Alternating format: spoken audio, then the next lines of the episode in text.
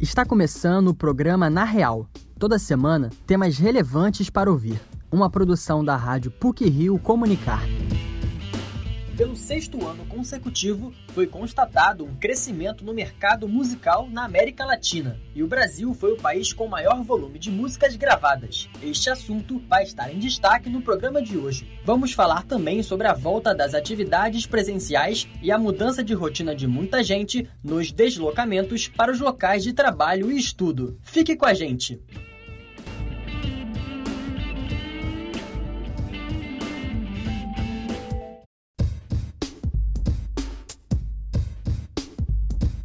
As atividades presenciais mudaram a rotina de muita gente acostumada com aulas ou trabalhos remotos durante o período da pandemia. Vamos saber na reportagem de Giane Moraes como está sendo essa nova realidade. A preocupação com o deslocamento de casa até o ambiente de trabalho ou estudo não precisou ser levada em consideração durante a pandemia, já que a rotina de quase todas as pessoas passou a ser online. Com o retorno presencial, os custos com transporte e combustível e o tempo de locomoção voltaram a fazer parte do dia a dia dos estudantes e trabalhadores, uma vez que precisam inserir no seu cotidiano os novos trajetos e horários. O estudante de cinema e jornalismo da PUC PUC Rio Jorge Ferreira foi nascido e criado em Três Corações, interior de Minas Gerais, e se mudou para o Rio de Janeiro para estar mais próximo da universidade. Mas, com a disseminação do vírus, o estudante retornou à sua cidade natal e acompanhou as aulas pelo EAD. Agora, com a volta das atividades presenciais, Jorge conta que a realocação para o Rio tem lhe rendido novos custos e trajetos. Eu preciso arrumar uma nova moradia, eu tenho que me acostumar aos novos trajetos projetos, aos novos meios de transporte, aos novos horários, aos novos custos. Então, esta transição interestadual foi realmente o maior impacto que se dá devido ao retorno presencial Apesar de toda essa mudança, o estudante de cinema e jornalismo não esconde seu entusiasmo para ir até a faculdade assistir às aulas. O jovem diz que, por mais fácil e produtiva que seja a rotina online, não abre mão de sua preferência pelas aulas presenciais. Eu sei que o modelo presencial faz com que nós tenhamos esse tempo de locomoção que é perdido, mas eu acho que os benefícios são outros mil e que, quando colocados na balança, valem muito a pena. Nem todo mundo pensa como Jorge. A estudante e estagiária de psicologia Rayane Lima critica o retorno presencial e vive um momento de preocupação. Moradora de Campo Grande, zona oeste do Rio de Janeiro, a universitária estuda e trabalha em caminhos opostos que demandam um grande tempo de locomoção. Rayane garante que para ela os compromissos online são melhores e mais práticos. Sem dúvidas, eu prefiro a rotina online porque ela me dá mais flexibilidade,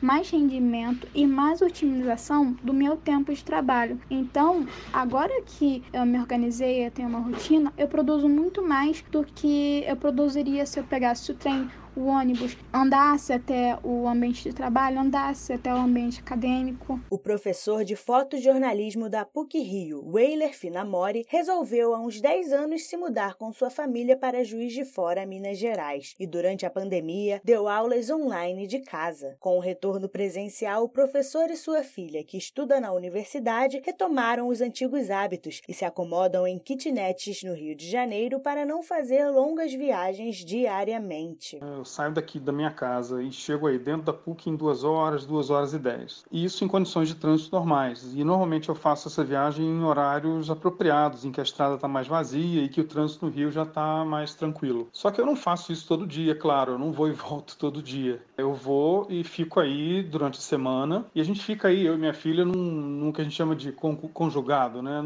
popularmente conhecido como kitnet. Segundo Weiler, a grande distância não é o principal problema, e sim o custo do combustível, que está cada vez mais alto. Eu lembro que antes da pandemia, o combustível era algo em torno de 2,50 litro o álcool, se eu não me engano, e 3 e pouco a gasolina, enfim. E isso dobrou. Esse é o maior impacto.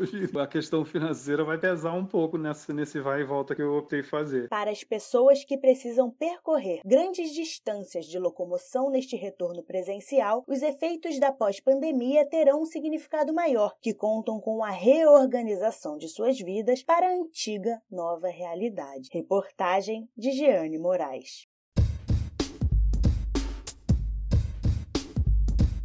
Uma pesquisa da Federação Internacional da Indústria Fonográfica constatou que houve um crescimento substancial da música latina no cenário internacional. A reportagem é de Érica Levigar. Um levantamento realizado pela Federação Internacional da Indústria Fonográfica constatou que 2020 foi o sexto ano consecutivo de crescimento no mercado musical, com um aumento de 7,4%. Segundo os pesquisadores, a América Latina foi a região com maior e mais rápida expansão, com 15,9% de acréscimo. O Brasil teve uma adição de 24,5% na receita musical e foi o país com o maior mercado de música gravada da região. Ano passado, os números foram ainda maiores. De acordo com a Associação Americana da Indústria de Gravação, a receita da música latina aumentou em 37% no primeiro semestre de 2021, o que ultrapassou o crescimento geral das receitas musicais dos Estados Unidos. As pesquisas mostraram que as assinaturas pagas de streaming foram as maiores impulsionadoras do mercado musical musical latino-americano, cujas canções são viabilizadas em cerca de 96% das plataformas digitais. O compositor, arranjador e produtor musical Fernando Moura trabalha na área há 43 anos. Segundo ele, a principal característica da música latina é o ritmo quente, mais acentuado e menos sincopado que os demais. Moura explica que, sejam derivadas do jazz ou do pop, as canções latinas carregam um grande valor emocional que contagiam os ouvintes. O produtor acredita que este mercado reveza entre momentos de evidência e de reclusão, e atualmente está no pico. Eu acho que a música latina tem momentos, ela vem em ondas. Até aqui no Brasil também, em todos os lugares. De repente, parece que dá um vácuo assim naquela produção musical sistemática, seja do pop, ou seja de, de outros estilos musicais. Aí a onda da, da, música latina vem sempre a bordo de um novo ritmo, né? Como foi o reggaeton lá atrás, nos anos 40, 50, o bolero, né? O mambo, vem sempre como uma novidade, né? Então, eu acredito que é um sucesso e a evidência da música latina ela vem em ondas. No momento a gente vive uma onda bastante grande, bastante forte disso. Fernando Moura acrescenta que a sociedade impacta diretamente no mercado da música, através de desejos que são abraçados por novas tendências artísticas e musicais. Para o compositor, a ascensão do reconhecimento latino no exterior pode ser transformadora e afetar diretamente nos preconceitos estrangeiros acerca da cultura latino-americana. Há muito preconceito nos Estados Unidos, principalmente contra os latinos, e através da música eles conseguem e poderão conseguir cada vez mais seu lugar, mostrar seu valor, há uma, uma facilidade muito grande de aceitar o estrangeiro, é, principalmente o latino, como uma figura folclórica, pessoa que usa as roupas coloridas, os medalhões de, de ouro e etc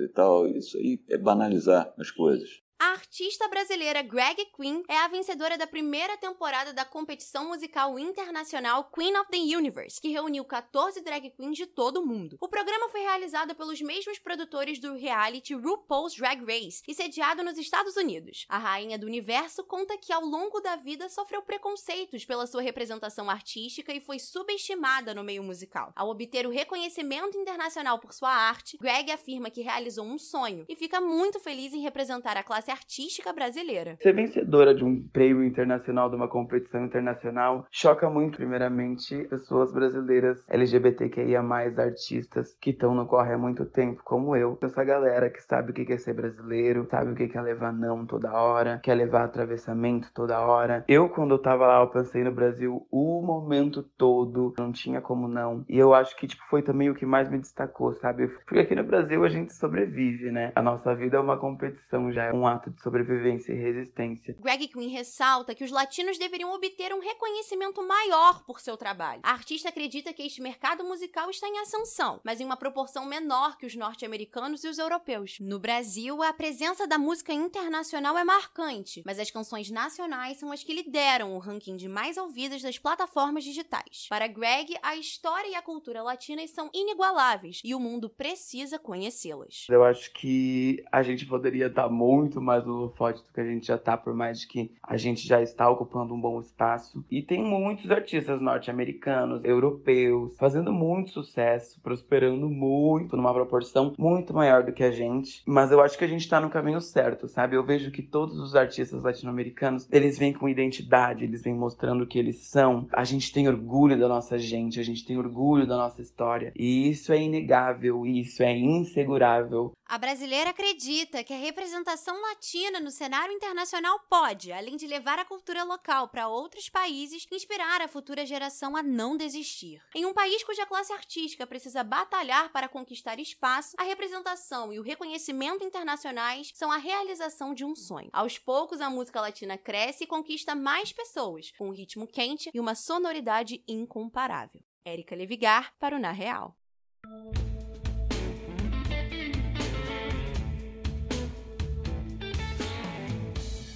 Para encerrar o Na Real de hoje, algumas pílulas sobre o que foi ou será destaque nas mídias. Pílulas da semana. A Academia Nacional de Artes e Ciências Televisivas decidiu desclassificar as produções financiadas pelo governo russo na premiação do Emmy 2022. O anúncio foi feito por meio de uma postagem em rede social assinada pelo presidente da entidade, Terry O'Reilly. A academia justificou que não poderia fazer negócios com qualquer entidade ligada ao governo russo, devido à invasão à Ucrânia ordenada por Vladimir Putin, e que era necessário buscar uma resolução pacífica às hostilidades. Vai ser lançado na próxima quinta-feira o projeto Dorinha pelo Brasil Inclusão Sem Barreiras, uma parceria entre Maurício de Souza e a Fundação Dorina Novil.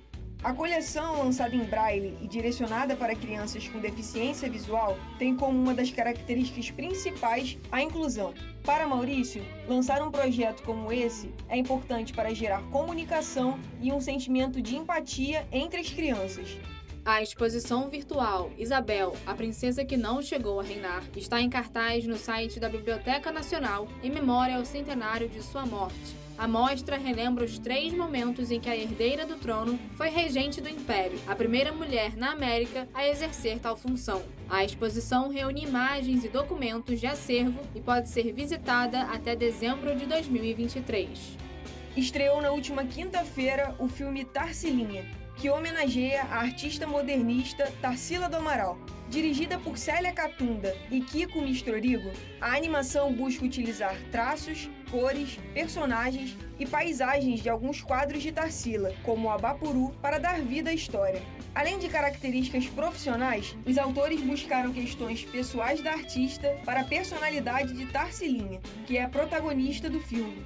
O filme Duna recebeu cinco troféus no BAFTA 2022, uma das principais cerimônias de premiação britânica. O longa obteve prêmios por melhores efeitos visuais, melhor som, melhor fotografia, melhor design de produção e melhor trilha sonora original. Ataque de Cães, da diretora Jane Campion, ganhou como melhor filme e melhor direção. O ator Will Smith venceu a concorrência com Leonardo DiCaprio e recebeu o BAFTA de melhor ator por seu trabalho em King Richard, Criando Campeões, que destaca a trajetória das irmãs Serena e Venus Williams. Por hoje é só. O programa Na Real é produzido por estagiários da Rádio PUC, com supervisão e edição do professor Célio Campos. Lembramos que a Rádio PUC faz parte do Comunicar, cuja coordenação é da professora Lilian Sabac. Até a próxima semana!